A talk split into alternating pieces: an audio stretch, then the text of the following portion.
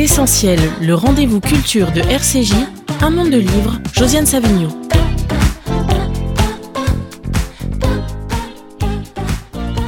Bonjour et bienvenue dans ce premier monde de livres de la saison. Eh bien, nous sommes encore pour quelques mois en 2021. Et alors, en 2021, c'est les 30 ans d'une maison d'édition que nous sommes très nombreux à beaucoup aimer, les éditions de l'Olivier. Alors, mon invité, c'est les éditions de l'Olivier. Bonjour Olivier Cohen. Bonjour. Bonjour Nathalie Sbéraud. Bonjour. Alors, vous publiez deux de mes livres préférés de la rentrée, je vais les montrer. Alors, euh, comment il faut prononcer ce nom? Parce que c'est très compliqué. Natacha, mm, Traceway Oui, on va dire ça. C'est ça? Traceway, Oui, je crois que c'est assez dur à dire, c'est vrai. Donc ça s'appelle Memorial Drive, on va en parler, c'est un très beau livre, c'est plus un récit qu'un roman, mais c'est très bien composé, très poétique, enfin j'aime beaucoup ce livre. Et puis Agnès de Sarthe, l'éternelle fiancée, donc Agnès de Sarthe en principe va nous rejoindre bientôt, donc euh, elle parlera elle-même de, son livre, mais euh, on, peut, on en parlera nous aussi. Euh, c'est un livre que j'ai beaucoup aimé, je dirais, à la fois par sa mélancolie et par le travail sur l'oubli, on, va, on en pourra en parler avec elle. Et donc voilà, et euh, donc Olivier Cohen, vous avez créé cette maison il y a 30 ans. Mais Oui. vous étiez déjà, euh, vous n'étiez pas du tout un débutant, vous aviez occupé des postes très importants dans des grandes maisons d'édition. Alors qu'est-ce qui vous a amené à créer votre propre maison? Euh, ce qui m'a amené à créer ma propre maison, c'est que j'ai été viré de, de mon poste précédent aux éditions Payot, dont j'étais le directeur éditorial. Et non, plus exactement, c'est une proposition qui m'a été faite parce que après cet épisode assez euh, qui m'a pas mal irrité, ce licenciement brutal, euh, j'avais décidé d'arrêter de travailler pendant un moment. Euh, c'est la première fois que ça m'arrivait depuis très très très longtemps. Et le PDG du Seuil de l'époque, Claude Cherki, il m'a invité à prendre un café. Il m'a dit voilà, est-ce que vous voulez euh, qu'on crée une maison d'édition ensemble? Donc la maison était liée au seuil d'emblée? D'emblée, oui. Mais j'ai pas accepté tout de suite. Euh, J'étais un peu, un peu sceptique parce que je, je- euh, franchement, je voyais pas l'intérêt de créer une maison d'édition de plus. Et puis, je me suis rendu compte que c'était plutôt une bonne idée parce que j'avais j'avais eu quelques propositions et à chaque fois, je me disais bon, c'est quel ennui, il va falloir que j'explique pendant des heures euh, euh, mes projets à des gens qui peut-être n'y comprendront pas grand-chose, qui verront pas l'intérêt, quelle perte de temps, euh, quelle perte d'énergie. Et là, donc j'ai dit à Cherki, écoutez, j'a- j'accepte, mais à une condition, c'est que je sois totalement libre de publier tout ce que je voudrais publier. Et ça a été le cas. et ça a été le cas pendant 30 ans. Voilà. Donc, c'est c'est Et- la raison pour laquelle cette maison est née, finalement. Est-ce que vous sauriez la définir, cette maison? Ah, Bonjour Agnès de Sarthe, elle arrive. Bonjour Agnès. Bonjour. Est-ce que vous sauriez la définir, Olivier Cohen, votre maison? Euh, je ne sais pas si je saurais la définir. Je saurais définir euh, ce, qu'elle n'est pas, plutôt. Oui, alors, Hein. alors qu'est-ce qu'elle n'est pas? Non, en fait, euh, si vous voulez, c'est, c'est, c'est une idée euh, n'est pas très, très, très originale, mais il y a plusieurs manières de faire ce métier d'éditeur. Et ce qui me plaît, c'est de découvrir et de faire découvrir des, des auteurs, euh, des écrivains euh, qui me plaisent et dont je pense qu'ils peuvent intéresser d'autres personnes. Euh, et de, comment dire, de, de mettre en scène la publication de leurs livres d'une façon personnelle. Euh, ce qui, ce qui me- me- m'ennuie dans, dans l'édition, le- de manière générale, c'est les conventions, le, voyez, le rituel de la promotion, enfin toute une, toute une mécanique sans âme.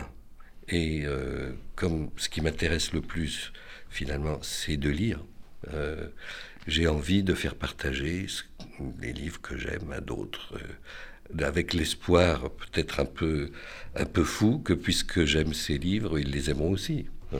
Voilà, c'est aussi simple que ça, finalement. Mais alors, on regarde votre catalogue, on se dit quel beau catalogue. Mais pour voir comment ça se crée un catalogue. À ce propos, moi j'ai une anecdote. Il y a très très longtemps, j'ai rencontré Yudra Welty, qui est un écrivain que j'aime beaucoup, qui est un peu trop méconnu, je trouve, en France. Et euh, c'est une femme absolument délicieuse que je suis allée voir à Jackson, Mississippi. Et euh, elle m'a dit voilà, il y a un jeune écrivain que j'aime beaucoup et j'aimerais tellement qu'il soit publié en France. Et elle m'a offert un livre de Richard Ford. Et donc, je, en rentrant euh, des États-Unis, je me suis dit à qui je peux en parler? Et donc, je vous ai téléphoné mmh. et vous m'avez dit mais oui, je viens de l'acheter. oui, oui, oui. Donc je, ça, me, je me souviens. Oui, c'est comme ça que ça se crée un catalogue. C'est-à-dire des, des désirs qu'on a, des le fait d'être une tête chercheuse, quand même. Oui, oui, c'est vrai, mais c'est ça veut dire ça veut dire des rencontres. Vous voulez. Euh, on rencontre un, auteur qui vous parle d'un autre, qui vous parle d'un autre, et puis petit à petit, il y a une espèce de réseau euh, informel hein, qui se qui se crée. Alors, je voudrais quand même préciser une chose, c'est que la construction de ce catalogue a commencé à l'époque où Internet n'existait pas. Euh, et donc il était nécessaire pour découvrir des, auteurs euh, étrangers, ben, il fallait se rendre dans leur pays, il fallait les rencontrer, rencontrer leurs agents, s'imprégner de, de l'atmosphère, de la scène littéraire du lieu. Aujourd'hui, c'est plus exactement comme ça, parce que on sait instantanément qui publie quoi, quand, comment. Mais c'est quand même encore mieux de les rencontrer. Ah bien sûr, oui, oui, ça ne de ce point de vue-là, ça n'a pas changé. Hein, Mais alors, si je vous dis quels sont les grands auteurs que vous publiez, vous allez me dire tous. Hmm. Mais quand même, euh, par exemple, des, auteurs dont on pense qu'ils auraient été vers une maison d'édition plus grande, hmm. ou des auteurs qui ont quitté une grande maison d'édition pour hmm. venir chez vous. Oui. Il y en a Oui. Nicole Krauss Oui. Par exemple Oui, oui, oui. Mais, mais euh, alors pourquoi? Pourquoi? Je sais que certains de nos confrères et concurrents sont parfois agacés, mais pourquoi tel auteur se trouve aux éditions d'Olivier, euh, qui n'est par définition ni Gallimard, ni Le Seuil, ni Albin Michel, ni Actes Sud, etc. Il y a, à chaque fois, les raisons sont différentes. Si je prends l'exemple de... Prenons un exemple, Jonathan Franzen. Hein euh, quand il est venu à l'Olivier, ça a provoqué la colère d'une grande maison d'édition. Euh, et dont la directrice éditoriale a appelé l'agent en lui disant c'est pas normal que ce livre, c'était des corrections, mmh. soit dans une petite maison d'édition comme ça. il faut absolument qu'il soit chez nous. Et l'agent dit on est désolé, mais c'est trop tard, le contrat a été signé. Or, il se trouve que par chance, par hasard, j'avais convaincu l'éditeur américain de Franzen de nous envoyer le manuscrit de son livre. Le manuscrit, même pas les épreuves du livre. C'était qui, Stéphane Strauss? Oui, oui. Et Avec lequel vous avez de bonnes relations. On a de bonnes relations. et je pensais qu'ils ne le feraient pas ici. Ils ont envoyé le manuscrit, on l'a lu. J'ai dit c'est génial, on a fait une proposition tout de suite. Et à mon grand étonnement, Franzen a accepté. Bon, c'est très bien. Mais peu de temps après, Jeffrey Eugenides est venu aussi. Mon préféré. Bon. et, et euh, euh, je lui ai demandé, je lui ai dit, mais bon, votre, votre intérêt pour notre maison me touche beaucoup, mais qu'est-ce qui vous a conduit à, à vous, en tout cas, euh, prêter attention à notre proposition? Il m'a dit, ah, mais c'est, Franzen, il m'a dit que vous avez très bien publié les corrections, et donc je lui fais plutôt confiance. Et euh, donc, si votre proposition est sérieuse, je l'accepterai. Mais je crois aussi qu'il y a quelque chose qu'on peut souligner pour tous les gens qui nous, qui nous écoutent et qui nous regardent, c'est qu'une maison d'édition euh, d'une taille assez réduite permet de défendre tous les livres qu'on publie. Ce qui n'est pas le cas dans les grandes maisons. On peut pas défendre tous les livres quand il y en a tant. Alors, puisque vous me parlez de définition, ça fait partie de la définition de l'Olivier. C'est... Euh, l'application euh, du premier commandement, des, dix commandements de l'éditeur euh, indépendant euh, défini un beau jour par Michel Kruger, qui est ne publie que des livres que tu as lus. Déjà, première chose. Euh, bah oui. Ça, mais- c'est, ça, c'est déjà un, commandement qui n'est pas vraiment respecté. Oui, Mais alors, ce qui est oui. très drôle, c'est que vous vous souvenez qu'il y a des années, le Monde des Livres avait été très attaqué, calomnié, où on disait que on- le Monde des Livres publiait beaucoup trop de euh, livres de Gallimard. Oui. Alors, euh, on avait fait, pour, pour essayer de répondre, on avait fait une statistique et on s'était aperçu qu'il y avait une maison d'édition dont on avait traité 100% des livres, c'était les éditions de l'Olivier. J'aime bien, j'aime assez ce monopole. on n'était pas calomnié pour ça. C'est QFD, c'est QFD. Mais c'est vrai que euh, aujourd'hui, ça peut paraître euh, étrange de dire, de défendre l'idée d'une maison d'édition à taille humaine. C'est-à-dire où on peut, où les éditeurs ont lu tous les livres qu'ils publient, où il n'y a pas, euh, on ne s'occupe pas que des auteurs qui vendent 100 000 exemplaires. Et euh, ça paraît un peu anachronique, mais moi je crois beaucoup à ça.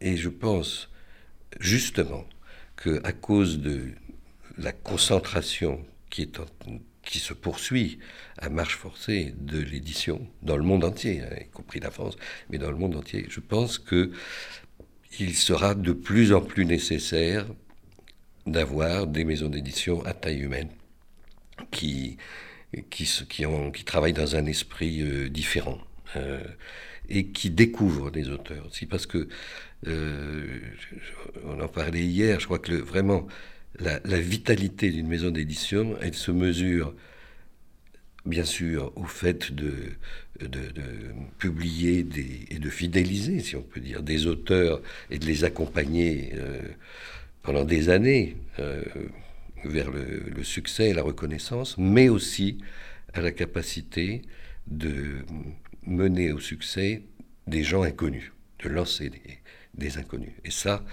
je pense que c'est euh, c'est plus, facile, ou disons c'est moins difficile quand on, travaille dans une maison d'édition qui, n'est- pas énorme, qui n'est pas une grosse maison et qui, euh, où, finalement le, le rôle de chacun est valorisé. hein, que ce soit l'attaché de presse, les responsables commerciaux, parce que une maison d'édition c'est une équipe, hein, c'est pas une personne toute seule. hein, c'est un, oui c'est une équipe. Mais Olivier Cohen, au bout de 30 ans, on peut faire des folies. Alors, les œuvres complètes de Bolagno, c'est une folie. Oui, oui, c'est une folie. Combien de volumes? Il l'a dit. Six. 6. Six volumes de entre 800 et 1200 on en pages. est au quoi? C'est le troisième qui va arriver ou- Non, non, non, c'est non. le deuxième?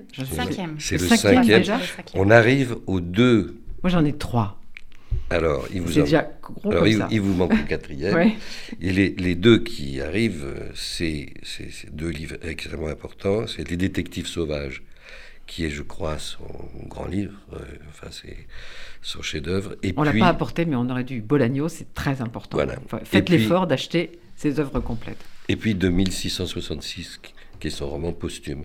Mais je tiens à préciser au passage que ces œuvres complètes, elles ne- n'auraient pas existé sans le travail de Christian et Dominique Bourgois, qui pendant des années l'ont publié alors qu'il était vraiment inconnu. Euh, il se vendait très peu. Alors il y avait, il des, fans, euh, mais euh, ils ont fait un, travail incroyable. Alors le pari de l'Olivier, c'était de reprendre tous ces titres qui avaient déjà été publiés, avec en plus des inédits, et en particulier la poésie de Bolagno. Car euh, c'est clair maintenant que la, la clé de son œuvre romanesque, c'est sa poésie. C'était le premier volume, la poésie. Ouais. Et donc on a publié un livre de, je ne sais plus combien, 1200, Ah oui, de 1200 poésie. pages. Ça, Et il y avait quand même. 600 Ouais. pages Ouais. de poèmes inédits. culotté. Ah, bon, oui, c'est vrai. c'est vrai, mais, mais, mais euh, je crois que pour faire vraiment ce métier, quand on publie de la littérature, il faut, il faut être un peu joueur. Un peu, euh, même beaucoup. Et prendre, prendre des risques. Et, je crois qu'on a fait ça euh, pendant 30 ans. On a vraiment pris souvent des risques au point qu'il m'arrivait euh, de me réveiller la nuit en me disant comment est-ce qu'on va faire pour continuer. Parce que, ben voilà, on est toujours là. hein, enfin, quand même, Bolagno, il fallait peut-être attendre d'avoir les reins solides. 30 oui, mais, ans et les reins oui, mais solides. voyez, on peut pas. Je j'aurais pas supporté de, de- de dire non. Quand, quand le, Andrew Wiley, qui est l'agent des héritiers de Bolagno, m'a dit, euh, parce qu'en plus il a un style très particulier, cet agent, il a dit toujours, nous pensons que vous seriez l'éditeur qui correspond le mieux. Alors, je dis, bon, il est en train de faire un numéro. Là. Donc j'ai dit, non, pas question, il a déjà un éditeur. Bon, et puis finalement, bah, j'ai dit, bon, allez. D'ailleurs, tout le monde n'était pas d'accord dans la maison. Il y a eu des résistances fortes. Mais non, c'est de la folie, pourquoi faire ça? Euh, à, quoi ça à quoi ça rime? Ça va nous ruiner, etc.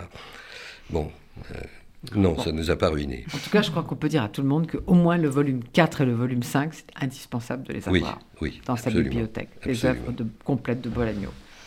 Si on ne veut pas se taper 600 pages de poèmes inédits, on peut peut-être faire l'impasse Mais ce serait une erreur. ce serait une erreur car ces, ces poèmes sont, sont, vraiment très beaux. Ils sont très très bien traduits. Oui, ça, ça j'ai remarqué. J'ai pas lu les 600 pages. Hein. J'en ai lu quelques-uns. Et c'est vrai que j'ai été troublée par la, la traduction qui est en effet très poétique qui mm. rend absolument la poésie de, de mm. Bolagno. Mais quand même, je vais plutôt me précipiter sur 4 euh, et 5. Oui. et le 6, c'est quoi? C'est Jean-Marie Saint-Lu, le traducteur. Je ah le signale parce que c'est important quand même. Le, traducteur euh, originel qui a traduit pratiquement toute l'œuvre de Bolagno, c'est Robert Amutio. Et Jean-Marie Saint-Lu a traduit donc les œuvres inédites qui ont paru aux éditions de l'Olivier. Alors justement, Nathalie Sbéraud, vous étiez à l'Olivier, vous êtes partie faire un petit tour ailleurs mhm. et vous êtes revenue. Alors, est-ce que vous avez débuté votre carrière à l'Olivier ou vous étiez quelque part avant? Disons oui et non. Mon premier vrai boulot dans l'édition, c'était aux éditions Verticales. Voilà. Mais effectivement, j'ai su rester à peu près euh, quelques mois aux éditions verticales. Et c'est vrai que mon premier poste important, c'était aux éditions de l'Olivier, où j'ai occupé, je dirais, pratiquement toutes les fonctions dans cette maison. J'ai commencé par ouvrir la porte, commander les post-it. Ce n'était pas une fonction officielle, mais enfin, c'était quand même une fonction officieuse. Et puis, petit à petit, j'ai fait mon, chemin euh, dans cette maison. Et donc maintenant, j'en suis la directrice générale adjointe. Et voilà, c'est assez. Euh, en fait, moi, j'ai un attachement. J'ai toujours eu cet attachement affectif. Faire un petit tour ailleurs de pour, euh, pour, pour, devenir une grande, oui, ça. pour être adulte. Euh, non, je crois que j'avais besoin de partir à un moment. Et effectivement, j'ai, passé un long moment avant de revenir à l'Olivier. J'ai, toujours été attachée J'étais pas très content hein, quand elle est partie. j'ai, cru savoir que Olivier Cohen n'était pas, absolument ravi. Mais c'est bien, c'est bien, c'est bien que je sois pas contente. Euh, non, je pense que le... j'ai un attachement à C'est pas quelqu'un qui a du ressentiment, ah sinon vous ne seriez pas revenu. C'est vrai. j'ai, toujours, enfin voilà, j'avais avant d'y travailler, j'aimais cette maison. J'avais écrit d'ailleurs à Olivier une lettre, et j'avoue que j'ai commencé même à aimer cette maison sans savoir qu'elle existait, puisque j'ai lu au départ euh, les, deux livres de, l'Olivier que j'ai lus sans savoir qu'ils étaient de l'Olivier. Je les ai lus dans une édition de poche où la mention de l'Olivier n'était pas. Euh, c'était Les vitamines du bonheur de Raymond Carver et Ma mère de Richard Ford. Et puis, euh, voilà, c'était un peu les deux, euh, c'était des auteurs très importants pour moi. Et puis, avec le temps, euh, j'ai commencé, parce que vous savez, au début, en fait, quand on est un grand lecteur, en tout, enfin, en tout cas moi, je ne sais pas comment sont les autres, mais moi, je m'intéressais pas tellement aux éditeurs. Bon, je voyais Gallimard, tout ça, il y avait des, il y avait des maisons qui émergeaient, mais au début, on s'intéresse d'abord aux auteurs, on s'intéresse d'abord aux livres. Puis après, quand on veut en faire son métier, on s'intéresse un petit peu plus aux éditeurs. Et, et puis, on se rend compte, en fait, qu'il y, a, bah, qu'il y a des lignes de force, il y a des logiques, il y a des catalogues dans lesquels on se sent mieux que d'autres. Et j'avoue que c'était un peu le cas euh, de manière assez naturelle avec les éditions de l'Olivier. Et je voyais Olivier tout à l'heure parler euh, en tant qu'éditeur d'un auteur qui en amène un autre, etc. Et euh, à la base, quand j'étais une simple lectrice, c'est comme ça que ça se faisait. C'est-à-dire un auteur en amène un autre. Comme je lisais beaucoup de littérature étrangère, je voyais tel livre traduit par tel autre Parfois, les traducteurs sont écrivains, je le dis, euh, alors que Agnès de Sarté est là, elle est évidemment euh, écrivaine et traductrice. Et, voilà, et ça mène à une sorte de galaxie. Et, c'est vrai qu'avant même d'y travailler, j'étais déjà assez à l'aise en fait dans le catalogue d'Olivier que j'aimais. Donc j'ai écrit une lettre à Olivier, j'ai longtemps cru par vanité que c'était pour ça qu'il m'avait appelé, mais pas du tout. C'est parce que Bernard Ouellet, euh, qui dirigeait les éditions verticales, lui avait parlé de moi. Mais il a très gentiment rien dit, donc j'ai eu la sensation que ma lettre était tellement épatante. eh bien non, ce n'était pas ça. C'était Bernard Ouellet qui avait été convaincant. Et voilà, j'ai commencé dans cette maison et, c'est vrai que j'ai un attachement profond à ce catalogue, à, certains livres qui ont été importants dans ma vie, euh, pas seulement ma vie de lectrice. Et puis petit à petit, euh, j'ai apporté moi-même des choses dans ce catalogue. Euh. Et au début, c'était un peu intimidant, je dois dire. Euh, ah bon? Comme éditrice, oui. Oh. Olivier se dit Nathalie est intimidée par quelque chose. Non, mais si, en vérité, intellectuellement, intellectuellement c'était un peu intimidant au début de se dire bon, voilà, maintenant, euh, euh, je vais proposer des livres euh, comme éditrice, c'est pas juste parce que j'ai commencé vraiment, j'étais assistante, tout ça. Enfin, oui, vous les proposiez, mais ils n'étaient pas tous acceptés. Non, non, oh, ça va, vous étiez plutôt. Ça va. Vous avez refusé une fois, croyez-moi, je m'en souviens, mais sinon, ça va. Mais en tout cas, voilà, j'ai commencé ça, et, finalement, Olivier disait que pour être éditeur, il faut être un peu joueur. Et c'est quelque chose que j'ai vraiment, je pense qu'il est dans mon caractère, mais que j'ai aussi appris de lui. Et finalement, voilà, j'ai décidé de considérer que c'était un jeu et de pas me pas me dire mon Dieu c'est la maison qui publie un tel ou un tel. On s'en fiche de ça. On va publier ça et, et, petit à petit finalement voilà il y a une logique. Je pense qu'Olivier quand il recrute les gens il, parlait du fait qu'on soit assez peu et quelque chose d'artisanal. Euh, il y a quelque chose d'un peu familial entre guillemets. C'est une communauté d'esprit quoi. On a des goûts communs, pas tous. On n'a pas des goûts identiques sinon ça fonctionne pas. Il faut que c'est qu'il y ait du frottement. Mais euh, je pense qu'on voilà on a une sorte de socle commun et ça permet euh, en réalité une certaine liberté je crois on se dit, voilà, on peut amener euh, le catalogue de l'Olivier. Par exemple, avant que j'arrive, il n'y avait pas d'auteur hispanophone. Et je me suis dit, ben, pourquoi en fait? Et euh, on a publié notamment Alejandro Zambra, un auteur chilien, etc. Et c'était l'occasion d'amener l'Olivier dans une contrée. Voilà, l'Olivier, c'était surtout la littérature anglo-saxonne et la littérature française, bien sûr. Mais euh, c'est ce que j'aime dans cette, dans cette maison. Je crois qu'il y, a une, il y a une ligne et en même temps, il y a une vraie... je pense que c'est une maison dans laquelle on peut finalement un peu tout faire. Mais Olivier Cohen parlait de la passion de la découverte, mais vous, vous aimez bien aussi faire redécouvrir des gens. Par exemple, vous l'avez fait avec Bernard Malamoud, un, grand auteur, à mon avis, mais bien, bien oublié. Et l'Olivier vous paraît aussi une bonne maison pour ça. Oui, je pense que c'est... Bon, c'est un peu cliché de dire ça, mais quand on est éditeur, pour moi, il y a un peu quelque chose de la bibliothèque idéale. Donc, je ne sais pas comment c'est dans votre bibliothèque, mais dans la mienne, il y a des vivants et il y a des morts. Et j'ai cette impression que l'actualité d'un livre, c'est pas seulement bon, est-ce que l'auteur est là Est-ce mm. y a des livres comme ça qui méritent, en tout cas, qui sont pérennes Et je, ce que j'ai fait avec Malamoud, parce que j'y croyais beaucoup, c'était de, entre guillemets, traiter Bernard Malamoud comme un auteur euh, nouveau. C'est-à-dire que tout l'ensemble de la stratégie, la promotion, etc. Alors, il n'était pas là, donc euh, certes, je, lui ai servi un peu de doublure de temps à autre, mais euh, pour moi, c'était important de dire euh, L'homme de Kiev, qui était le premier qu'on a republié, ben, ça, mérite d'être lu et ça mérite d'arrêter tout là, et de non pas de passer devant les nouveautés, mais de, de, le mettre ce mm. livre au même niveau. Et je trouvais ça important. Et ça, je suis un peu gênée en fait de cette idée de de n'être que dans la nouveauté tout le temps. À l'Olivier, il y a toujours eu des rééditions, il y a toujours eu ce travail-là, je crois. Et c'est important. Et même des... Mais je peux ajouter quelque oui, chose parce que Olivier Cohen, vous, aussi, vous avez fait redécouvrir des auteurs qui étaient abandonnés par d'autres maisons. Je voudrais citer Aaron Appelfeld, évidemment. Oui, oui, oui. oui, je vous en prie, allez-y. Oui, j'allais y venir pour Appelfeld. Euh, effectivement, c'était un, immense écrivain, mais euh, la, la, publication de ses premiers livres en France avait été un échec à peu près total. Euh, et donc on a repris le, flambeau et c'est le, seul auteur pour qui on ait fait ça. On avait fait un, contrat pour huit livres d'un coup. Euh, mais, mais ce que j'allais dire, c'est que, si vous voulez, ce que, ce que vient de dire Nathalie, ça rejoint une idée que je partage depuis très longtemps et que j'ai, qui vient des cahiers du cinéma d'autrefois, c'est ce qu'ils appelaient la politique des auteurs. Et dans la politique des auteurs, il y avait l'idée à la fois qu'on publie donc des auteurs, on, parle des auteurs des films et pas seulement de films euh, en général. Il y a des auteurs comme pour la littérature finalement, mais il y a des classiques. Il y a les classiques, il y a les modernes, il y a les contemporains. Et euh, pour moi, le catalogue de l'Olivier doit ressembler à ça. C'est-à-dire, il y a les, petits derniers, les gens nouveaux qui arrivent, il y a des auteurs qui, qui, sont déjà installés, qui ont une réputation, une image, et puis il y a des classiques.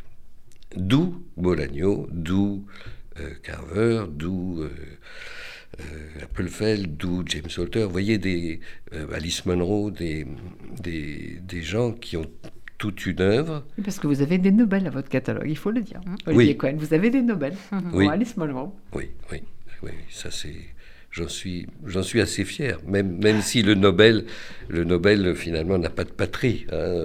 Il, il, appartient à, à, tout le monde, enfin, je veux dire aux lecteurs mhm. du monde entier.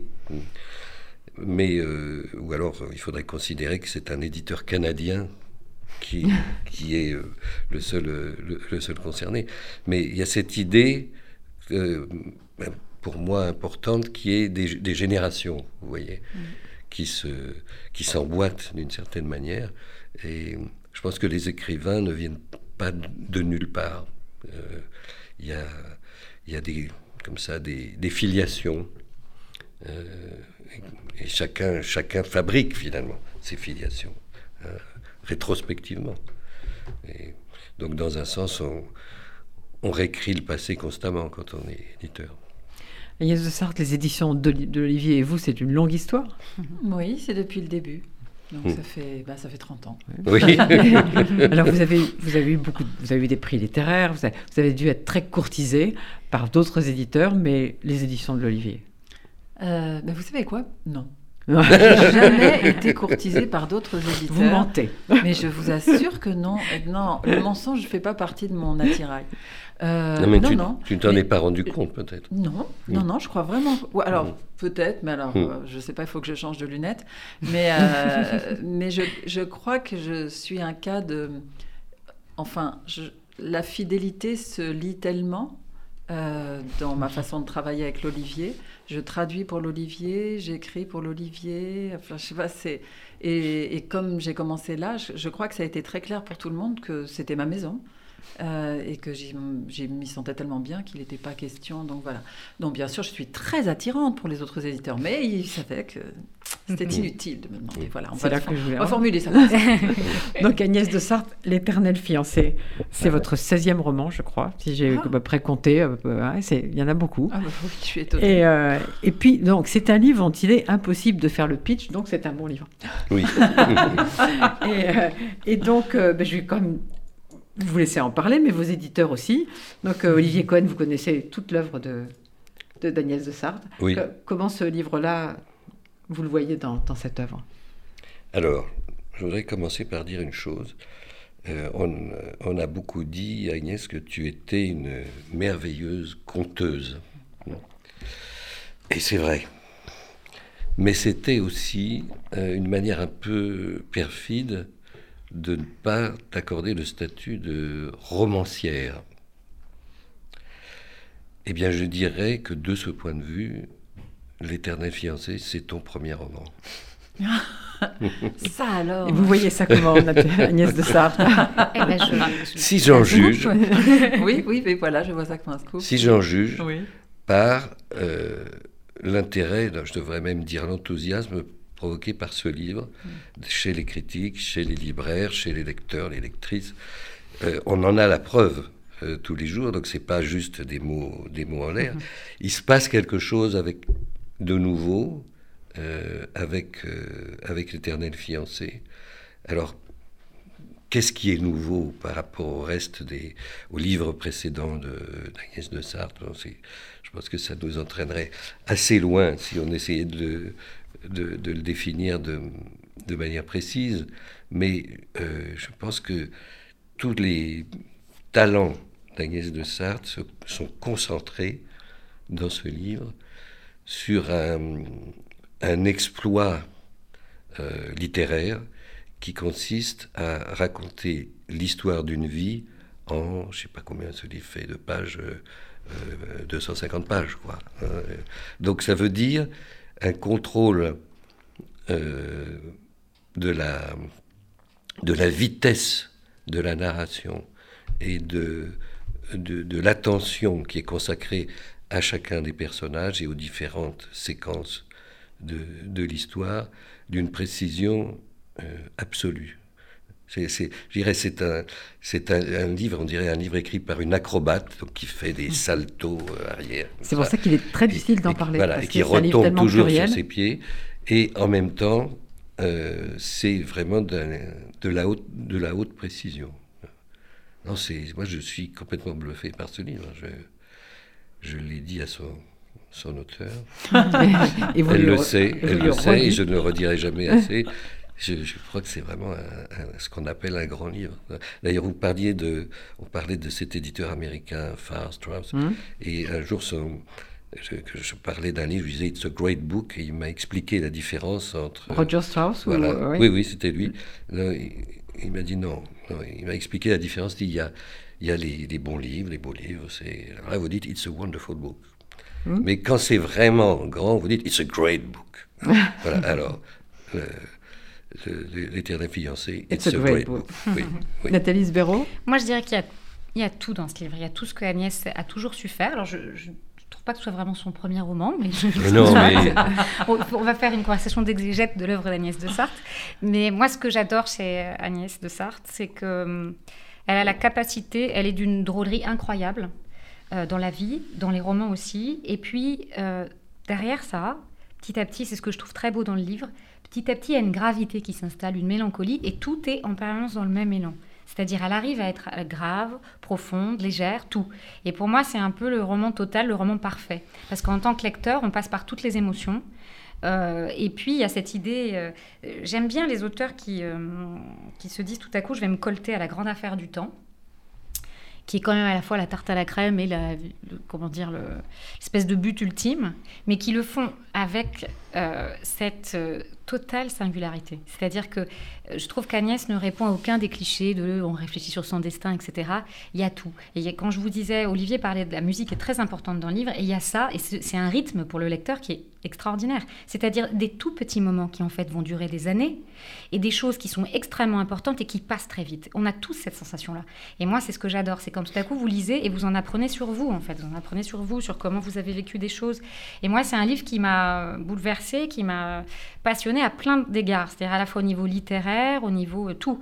C'est ce que j'ai adoré. C'est ce que j'appelle un peu le roman total. Pour moi, c'est une expérience euh, merveilleuse. Et puis, Agnès traduit, euh, entre autres, beaucoup de grandes écrivaines, mais elle traduit Alice Monroe. Et je trouve qu'il y a entre elles une évidente filiation. Et c'est un compliment, j'adore Alice Monroe. Hein. Et je trouve qu'il y a quelque chose, voilà, pour moi, elle a, il y, a quelque chose du, c'est Alice Monroe, quoi. Il y a un truc complètement, mais c'est de mm. Sartre, c'est elle. C'est pas la voix de Monroe. C'est simplement cette, euh, ce qu'arrive à faire Monroe, cette modulation. Je parlais quand on parle, quand on raconte le destin. Elle est arrivée à le faire, mais totalement avec sa voix elle. Et ça, c'est quand même assez merveilleux. Mais Agnès de Sartre, tout à l'heure, au tout début de l'émission, avant que vous n'arriviez, quand j'ai parlé de votre livre, j'ai dit que ce qui m'avait vraiment touché dans ce livre, c'était une certaine mélancolie mm. et aussi euh, le travail sur la question de l'oubli. Mm. Et de la mémoire. Oui. oui. Euh, alors c'est vrai que c'était euh, c'est un des enjeux euh, un des enjeux du livre, mais quand on parle de temps, la mémoire et le souvenir viennent vite et l'oubli également. Et, et, ça a été ça a été une, une plongée. Moi-même j'ai dû j'ai dû plonger dans mes propres souvenirs, même si c'est pas un livre autobiographique j'ai fait quand même euh, pas mal de spéléologie.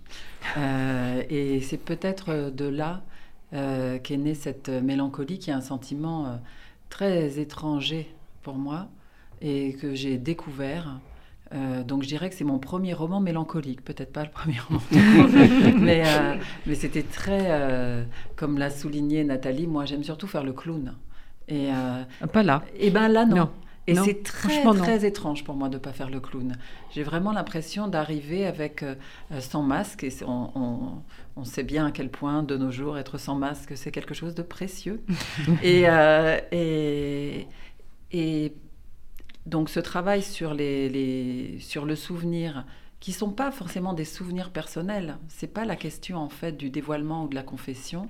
C'est plutôt la question de ce qu'on garde ce qu'on ne garde pas dans nos souvenirs, euh, comment ça s'inscrit euh, et comment ça fait comprendre des choses sur le déroulement du temps. Mais c'est vrai aussi que le fait que le livre soit adossé euh, à la musique, ça a aidé énormément à le construire. parce qu'à la fois, il y avait ce parallèle entre le fait qu'en musique, on peut et on doit reprendre sans arrêt pour faire mieux, et c'est une chance qui nous est pas accordée enfin je ne crois pas. Euh, ben, on verra bien quand je serai morte, mais il me semble que, il me semble qu'une vie c'est une fois et on recommence pas.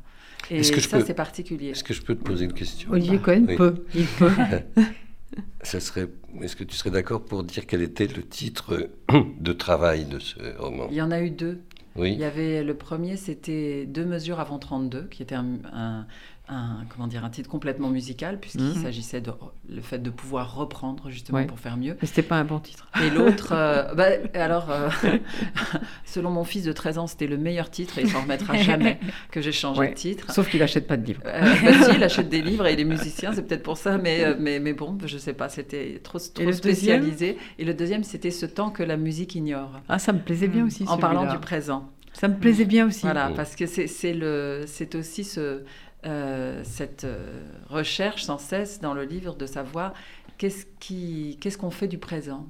Euh, et cette question est incarnée par un personnage qui arrive à la fin du livre, qui est un chef d'orchestre amnésique et, et qui vit dans une joie euh, permanente et une exaltation euh, de chaque minute, puisque la minute, il ne se souvient pas de ce qu'il vient de faire. Donc, par exemple, à chaque fois qu'il voit sa femme qu'il adore, il dit Ah, quelle merveille, tu es là Alors que cinq minutes avant, elle était déjà là, mais il s'en souvient plus. je me suis demandé si c'était pas bien au fond. Ouais, alors voilà. En que- lisant ça, en- pour la première fois de ma vie, en lisant ça, je me suis dit, mais peut-être c'est très bien d'être dans l'instant, d'être Bah, dans le présent C'est ce qu'on dit toujours, on dit il faut, il faut vivre au présent. Ouais. Sauf qu'en écrivant ça et en m'attachant à ce personnage, je me rendais compte qu'il était enfermé dans quelque chose d'infernal, qui est qu'il ne peut pas construire l'avenir vu qu'il n'y a pas d'itération, rien ne se répète Mm. et il ne sait pas où il va. Donc il est complètement perdu. Et ça, d'une certaine manière, ça, ça- cette, euh, euh, cette découverte finale euh, permettait de remettre en jeu la question de qu'est-ce que c'est que vivre au présent. Et il me semblait que justement vivre au présent, c'était euh, avoir des souvenirs. C'est savoir que- quoi faire de Ouais, son passé, c'est savoir ça quoi faire du passé et que le- et que le et, et l'utiliser comme un merveilleux tremplin de projection. Et donc c'était comme un, comme une sorte de eh bien écoutez, vivre au présent c'est très joli, mais je crois pas que ce soit exactement ce qui est souhaitable. Et Nathalie de Béraud euh, le soulignait, l'importance de la musique. Est-ce que c'était la chose première dans la construction du livre, le, le fait de l'adosser à la musique, si je peux dire, le- dire les choses comme ça? Euh, c- pas vraiment. C'est venu en écrivant. La chose première qui est apparue, c'était euh, le personnage d'Étienne, euh, qui est un des personnages euh, centraux de, de ce livre et qui était très énigmatique pour moi. Et c'était donc pour moi le, livre, il s'est construit autour de l'apparition d'un personnage euh, qui, mm, que je ne comprenais pas. Et donc j'ai écrit le livre pour comprendre qui était ce garçon qui m'était apparu. Et euh, assez vite, en revanche, la musique est arrivée comme un secours et comme un- une sorte de méthode, en particulier pour euh, ce que disaient Olivier et Nathalie sur le temps. Euh, le fait de pouvoir raconter une vie entière sur 250 pages, c'était aussi une, euh, une, une forme de leçon que m'avait donnée la musique, c'est-à-dire on peut avoir un mouvement, un largo, et qui est suivi d'un allegro, et il peut y avoir des mouvements très courts, et entre les deux mouvements, il n'y a rien, il y a le silence. Et on peut ainsi passer d'un chapitre à un autre avec des rythmes très différents. Et donc je me suis beaucoup, beaucoup fait guider par euh, la musique et l'écoute constante de la musique pour construire le roman. Alors, il y a une absente ici que je ne voudrais pas qu'on oublie, parce qu'elle est Mm. de l'autre côté de l'Atlantique. Mm. C'est euh, Memorial Drive, qui est mon deuxième livre préféré de la rentrée. Donc, euh, j'ai les deux aujourd'hui ici. Je suis très contente. C'est Olivier Cohen, Nathalie Sbero, lequel a découvert euh, Natacha Nathalie. C'est Nathalie. C'est Nathalie euh, qui est arrivée avec ce livre. Oui. Vous, vous l'avez trouvé comment Eh ben, je suis désolée, ça va être une histoire pas du tout romantique. C'est son premier livre Il y a un agent qui un agent m'a envoyé un, un- un livre, enfin un texte. un C'est son premier livre Alors en fait, euh, c'est son premier livre traduit en français. Euh, mais pas- c'est pas son premier non, livre. Elle est, elle est poétesse en Amérique, elle est extrêmement connue. Elle a eu le prix Pulitzer en 2007 pour sa poésie. Elle a également été poète lauréate, c'est une distinction assez prestigieuse en Amérique, deux années de suite, en 2012 et en 2013. Donc elle, est, euh, elle a une carrière d'écrivaine assez incroyable aux États-Unis. Donc comment j'ai découvert cette autrice? Ben, Écoutez, voilà, un agent m'a dit, euh, j'ai ce texte euh, et je pense que ça peut te plaire. Parce qu'Olivier tout à l'heure parlait des rencontres, etc. Et il disait aussi que quand il a fondé la maison, il n'y avait pas Internet, donc c'était un peu différent euh, d'aujourd'hui. Aujourd'hui, ce qui est important, je pense, euh, certes, on a tous l'information en même temps, on reçoit pratiquement tous euh, les manuscrits au même moment, mais il y a un mais. Et ce mais, c'est ce qu'on tisse euh, comme relation personnelle. Je parle pas seulement amicale, mais en fait des relations vraiment de lecteur à lecteur, de lectrice à, lec- à lectrice. Et je crois que ça joue beaucoup, en fait. Et, souvent, les agents appellent en disant Tiens, bah, ça, c'est un livre pour toi. Et quand un agent avait fait ça avant, c'était pour Viviane Gornick, que j'ai publié aux éditions Rivage. Et je pense que c'était assez un livre pour moi, ouais. Donc, et cette agente, elle est très, c'est une très fine lectrice, elle s'appelle Catherine Lapôtre. Et quand elle me dit c'est un livre pour toi, j'arrête tout et je le lis. Et en effet, euh, c'était un livre pour moi, et pas que pour moi, mais pour les éditions d'Olivier, et je pense pour euh, tous les lecteurs là, qui sont en train de le découvrir. Ce que j'ai trouvé, euh, c'est, si on raconte comme ça l'histoire de manière assez simple, Natacha Tretoway a vécu un drame quand elle avait 19 ans, sa mère a été tuée par son compagnon. Ça, c'est la partie, j'allais dire, voilà, c'est ce qu'on voit, c'est-à-dire un fait divers, un féminicide, un phénomène, ce qu'aujourd'hui on pourrait considérer phénomène de société, chose dont on parle. C'est formidable de publier des livres qui parlent de ça, c'est un geste militant, mais moi, mon travail, c'est d'être éditrice. Donc, mon travail, c'est la littérature. Ce que j'ai trouvé formidable, c'est ce qu'elle avait fait, en fait, de ça. C'est comment elle transforme la matière première de ce drame, ce meurtre, et euh, comment elle le met en scène, en quelque sorte. Et elle le fait euh, à travers des, rêves. Ça commence par des rêves, hein, c'est très important dans le livre. Et puis, petit à petit, je ne sais pas, je dirais qu'il y a une 150 pages du, livre. C'est le roman de Tasha, donc Natacha, elle l'appelait, sa mère l'appelait Tasha, et Gwen. Et vous avez l'histoire de ces deux femmes. Elle quitte son premier mari parce qu'elle a envie d'autre chose. Et c'est une femme, Gwendoline, qui euh, est, éperdument en quête d'indépendance. Ça, j'ai trouvé très beau dans le livre parce qu'elle elle donne vraiment, Natacha Tretoway donne vie à sa mère. Quand vous terminez le livre, vous avez l'impression que vous avez rencontré Gwen. Et c'est la chose la plus en fait, quand on parle de, voilà, d'une matière, j'allais dire presque explosive comme ça. Parler de sa mère, ça peut être soit une confession impudique, elle ne fait jamais ça, c'est une confession très pudique. Et on va comprendre au fur et à mesure, cette femme est noire, elle se marie avec un blanc, donc c'est un mariage interdit. Donc Natacha est, métisse, et elle, très vite, voilà, elle s'aperçoit qu'il y a quelque chose qui ne va pas. C'est-à-dire, elle est trop blanche pour les uns, trop noire pour les autres. Et pour sa mère, ça va être difficile aussi, parce qu'elle est une femme noire et quelque part, la destinée est écrite d'avance. Et elle va tout le temps, elle va penser qu'elle s'affranchit, et en fait, elle va tout le temps s'enfermer dans d'autres prisons. La pire étant celle qu'elle va, c'est ce couple avec Joël, qui, va, qui est un homme euh, violent, qu'elle pense au départ très protecteur. C'est un ancien vétéran du Vietnam, donc euh, elle a l'impression, voilà, quelque part, c'est comme si cette connaissance de la violence, pour elle, c'était une forme de il a fait la guerre, vous voyez, il peut me défendre. Et en fait, non. Il, est, il, est il a un syndrome post-traumatique et il, va, il, est, euh, il est terrible. Et il est terrible d'une manière perfide, c'est-à-dire avant les coups, il y a tout le reste. Et ça, j'ai trouvé euh, assez formidable ce qu'elle explique. Il y a quelques scènes comme ça. C'est pas du tout un livre où il y a des scènes euh, insoutenables, hein, pas du tout. Il y a une ou deux scènes, par exemple, quand elle comprend que sa mère est battue, le petit déjeuner le matin quand elle se regarde. Ça, ça m'a énormément marqué.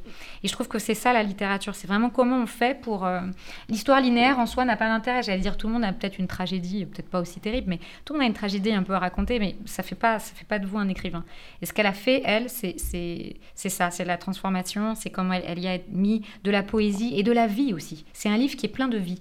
Gwendoline, je trouve, elle est, elle, est, elle est solaire, elle est lumineuse dans ce livre. Après, bien sûr, c'est terrible quand la tragédie arrive. Et elle a fait autre chose aussi. On, parlait de, Agnès parlait de la construction, etc. De, comment, on, comment on construit une histoire. Elle a fait une chose que j'ai trouvée euh, remarquable, c'est que à 50 pages de la fin, vous avez la réalité, la vraie, brutale, qui arrive puisque elle a euh, retranscrit euh, une partie du dossier judiciaire de l'affaire. Et pendant tout le livre, elle veut éviter ça. Voyez, elle veut éviter le fait divers. Elle veut éviter d'être juste une ligne dans un journal. On est juste un tel a été tué par balle. Il faut aller au-delà. Et là, tout à coup, vous l'avez ça. Vous avez une conversation entre la mère et ce beau-père, et vous vous rendez compte de ce que ça veut dire la violence. Donc pas seulement les coups, mais le reste. Il lui dit en fait dans cette conversation que c'est lui la victime et qu'elle l'a quitté alors qu'il essayait d'aller mieux. Et vous comprenez tout quoi. Et j'ai trouvé, euh, voilà, on a été assez, euh, Olivier et moi, complètement. c'est vrai. Voilà remué par ce livre. Et puis, euh, je vous dis, j'insiste là-dessus, c'est le geste militant de parler de, ces sujets. Pour moi, il est, il est, davantage dans comment la littérature peut arriver à euh, montrer autre chose, apporter une nuance, apporter... Il est terrible, ce Joël, mais elle, arrive à... Natacha Tretoy est une grande écrivaine, elle arrive à faire de lui un portrait très versatile. C'est-à-dire, justement, elle explique qu'il a fait la guerre. Que... Tout ça, c'est pour moi le travail d'un écrivain, c'est les trajectoires. Et là, moi, ça m'a fait, fait penser à un livre qui est un de mes livres préférés, qui est Ma pardon de James Ellroy, où il euh, refait l'enquête de la mort de sa mère. Hein. Je pense que tout le monde connaît cette histoire, hein, ce meurtre, qui a été pour lui central au point qu'il en est devenu écrivain. Et euh, en tout cas, ça a joué. Et, c'est important aussi dans le livre. C'est aussi ça, quand je parlais de la quête d'indépendance ratée, quelque part, de Gwendoline. Natacha, elle, elle va réussir. C'est-à-dire qu'il y a une scène magnifique où elle rentre chez elle et elle dit Ça y est, je sais ce que je veux faire elle, commence à lire et tout, et, elle sait qu'elle veut être écrivaine. Et ça aussi, ça m'a beaucoup plu. Cette, euh, si vous voulez, au fond, c'est la lumière qu'il y a dans le livre, alors que c'est un livre qui parle de choses assez sombres, qui, m'a enthousiasmée, parce que c'est ça, c'est le comment on devient soi en fait. Olivier Cohen publiait Une inconnue, c'est quelque chose que vous aimez faire. Oui. Tu as connu en France Natacha Tratoé. Oui, oui, oui, mais ben, son, à son retour plutôt euh, à l'Olivier, euh, Nathalie est arrivée avec ce manuscrit que j'ai lu aussi tout de suite. Et bon, ben, pour moi, c'était une évidence qu'il fallait, le, qu'il fallait la publier. Il n'y avait pas, il n'y a pas eu de discussion. Agnès de Sarthe, vous l'avez lu? Mais non, pas encore, mais Eh je ben, suis très je, impatiente. Je vous le recommande. Merci. Je vous le recommande. Alors, Et je- pardon, je voulais juste ajouter que ce livre est traduit magnifiquement par Céline Leroy, qui est une grande Oui. traductrice et que je, salue le travail parce qu'elle a fait euh, vraiment. euh, voilà, c'est- un livre tout en subtilité et en délicatesse et elle a fait ça avec euh, sa grande subtilité et sa grande délicatesse. je sais qu'on a encore quelques minutes parce que euh, Louise Denis vient de me le montrer. Et donc, je voudrais qu'on parle de vos derniers nés, la Ah, petite oui. bibliothèque. Alors, c'est. euh, Alors, elle n'est plus petite, elle est juste Bibi- la la bibliothèque, de l'Olivier. Oui. Olivier a dit maintenant on a Elle a 30 ans, grandi. on peut l'appeler la bibliothèque. Elle a grandi, bien que ce soit une collection de poches. Alors, c'est une collection. C'est du vrai poche ou c'est du ce qu'on appelle du semi-poche? Comment vous le définiriez cette collection? Eh bien, c'est notre chef des ventes qui l'a très bien défini, je trouve, en disant c'est une collection de poches de luxe, C'est bien. mais Nous aimons le luxe. à des prix, à un prix extrêmement abordable. Alors, donc, l'idée, c'est de republier, évidemment, euh, les titres que, que vous aimez particulièrement ou qui sont assez anciens pour certains, c'est ça? Euh, c'est quoi la définition exacte? C'est pas c'est pas comme le passage en poche traditionnel. Non, non, de- mais parce que vous aussi vous vendez en- dans des collections de poches diverses euh, des livres que vous publiez oui, et qui sont publiés, disons, un an, un an et demi après, dans une collection de poches.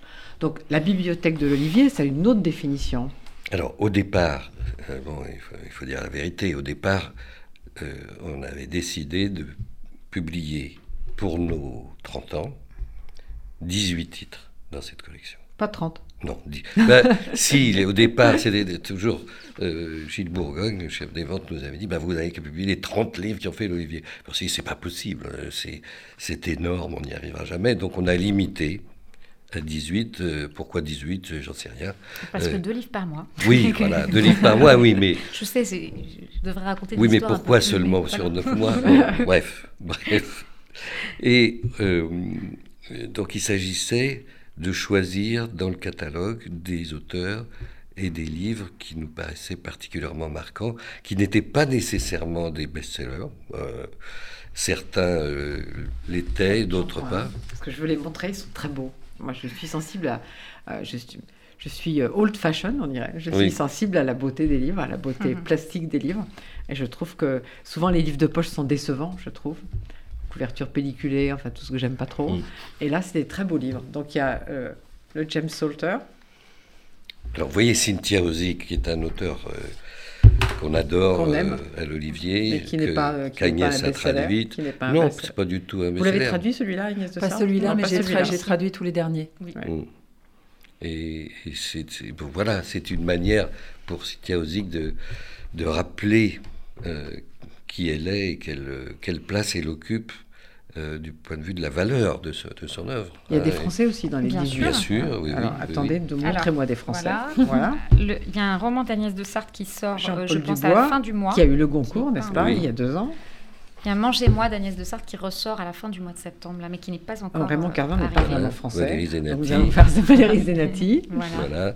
J'ai pas tout amené. Hein, Yakuta aussi Likavazovic aussi, Geneviève Brisac. Geneviève Brisac. oui. Florence Ah, Sévos. C'est lequel de Geneviève Brisac Petite. Petite, c'est ça, un de mes préférés. Le garçon incassable de Florence Sévos. Ouais. Voilà. Et je vais quand même montrer Raymond Carver parce Ah que, bah oui. parce que, hein, Parce n'est-ce que pas quand même ce pan.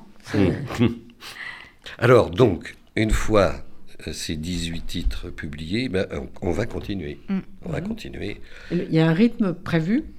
Euh, on en publie combien l'année prochaine Une 10? dizaine, je dirais, 10, oui. ouais. C'est un- Oui. Il y a un gros Gemma Kennedy, je vais le Ah, montrer. mais on parce était quand même- obligés parce que 30 ans et des Voilà, poussières. C'était impossible de ne pas. 30 ans Voilà, donc c'est. Donc ça c'est symbolique. Oui. Symbolique. Ouais. Gemma Kennedy, 30 ans et des poussières, Ah, un très c'est- beau, C'est aussi beau des Gemma histoires de. Olivier le disait, hein, c'est une maison d'édition, euh, en tout cas, une maison d'édition comme l'Olivier, c'est aussi des histoires de rencontres et d'amitié. Et, et tous les auteurs euh, de la bibliothèque de l'Olivier, ben, il y, a- il y a ça, il y a ce lien, quelque chose qui est tissé. Et c'était important pour nous aussi de publier, euh, parce qu'il y a James Salter par exemple est mort, voilà, il y a des auteurs qui sont bons, mais c'était aussi important d'avoir tout, c'est-à-dire des auteurs qui ont encore une œuvre à construire, qui écrivent, et en même temps d'autres qui, qui, ne sont plus là, mais qui font partie des fondations de la maison, comme Raymond Carver. Donc il y avait vraiment, je crois que c'est chaque auteur ou chaque livre de cette collection, les gens qui travaillent dans cette maison, euh, ils sont assez attachés. Donc c'était, euh, oui, c'est assez sentimental hein, comme projet mm. éditorial, mais, mais j'assume ça. Je pense que c'était important. Il fallait Gemma Kinnerney, il fallait Cormac McCarthy, il fallait Agnès de Sarthe. Voilà, c'était important. C'est des auteurs pour nous et on, sait en plus que nos lecteurs, ils sont attachés en fait. C'est des auteurs euh, qui en amènent d'autres et puis c'est, ça fait partie. C'est ça. Et puis, et puis, ça permet à des nouveaux lecteurs, nouvelles lectrices, de découvrir des auteurs qui pour nous sont évidents, mm. Euh, mais qu'ils ne connaissent pas. Hein. Euh, on était à une, une festival de, du livre le week-end dernier euh, en Suisse et on a vu des, des gens découvrir certains de ces auteurs qui, pour la première fois, voilà. Alors, donc, la bibliothèque de l'Olivier, je vous la recommande. Je ne peux pas tout montrer. et, il y a tous ces livres déjà parus et d'autres à venir. Mm deux ou trois par mois, deux, deux par mois. Et puis, euh, allez, les œuvres complètes de Bolagno, allez-y. Je ne peux pas vous les montrer ici, c'est très gros, mais euh, allez-y, peut-être pas le premier volume, sauf si vous êtes fan de poésie. Si, si, si, tous les volumes. Tous les volumes, d'accord. Olivier Cohen dit tous les volumes. Et puis, d'abord, prioritairement, oui. la rentrée. Mm. Agnès de Sarthe et Natasha Trethaway. Memorial Drive et l'éternel fiancé. Merci. Merci à tous et à bientôt.